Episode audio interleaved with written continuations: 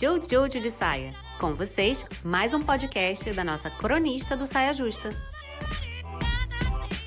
Deu março de 91, aí eu nasci. Daí pra frente, o que eu peguei, assim, do que me passaram foi busque alegria incessantemente até encontrar. Encontrando, mantenha aquela alegria na sua vida. E aí, achei ótima dica, foi isso que eu fui fazendo e tal. E o que eu entendi na época e até outro dia era que eu tinha que evitar a tristeza e garantir a alegria, sabe assim? Fazer coisas que garantissem a minha alegria. Aí fui fazendo isso até que descobri vivendo que não tem isso de garantir alegria. Porque não importava o quanto eu encontrasse a alegria, logo depois vinha uma tristeza. E logo depois uma nova alegria e uma nova tristeza e uma nova alegria e uma nova tristeza. Você vai vivendo e aí você vai percebendo que esses dois eventos, alegria e tristeza, momentos baixo astral, momentos alto astral, estão encadeadíssimos de alguma forma, que eu não sei como que explica isso, porque se você for reparar bem, tem certas alegrias que só são possíveis porque antes aconteceram certas tristezas. E também certas tristezas que acontecem porque você viveu alguma alegria que foi uma alegria até que levou a uma tristeza. E aí teve aquela tristeza muito triste, e aí viveu aquela tristeza até que de repente ela levou uma alegria. E assim vai. E aí eu entendi até agora, né? Porque a gente vai entendendo cada coisa uma hora, mas até agora eu entendi que não é muito sobre evitar um e garantir o outro, sabe? É mais sobre como se portar diante de cada um que está se apresentando naquele momento.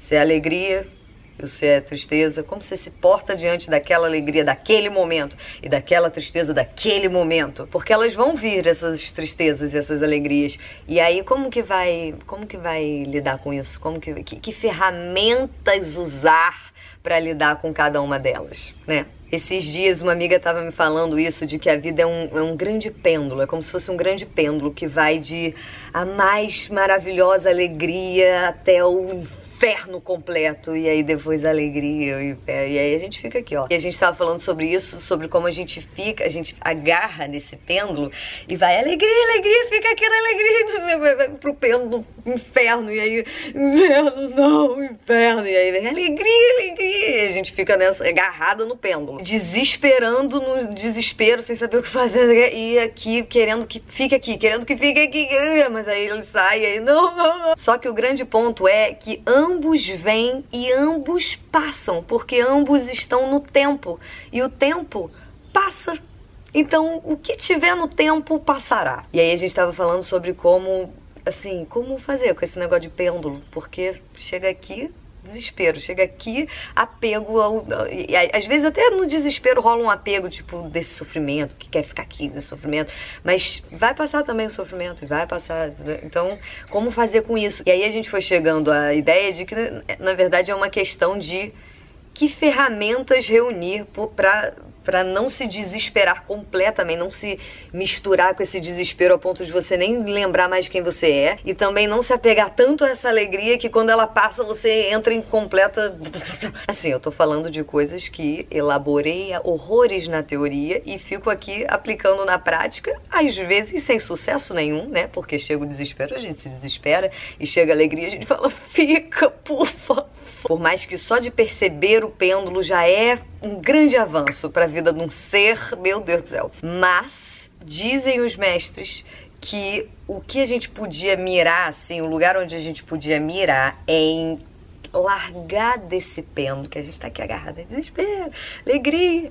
E aí o, o que eles falam assim, solta o pêndulo, solta o pêndulo, dá dois passinhos para fora, para longe do pêndulo e olha o pêndulo. Olha lá o desespero. Olha lá a alegria. Olha lá o desespero. Olha lá a alegria.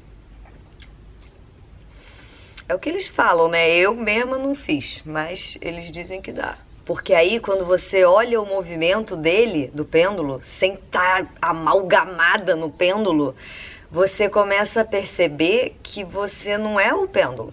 Ele faz parte de você, mas ele não é você, sabe? E eu acho que se tem alguma forma de lidar com mudanças abruptas na nossa vida ou, ou, ou coisas que a gente não entende como aconteceram e tudo mais, eu acho que aí tem um caminho.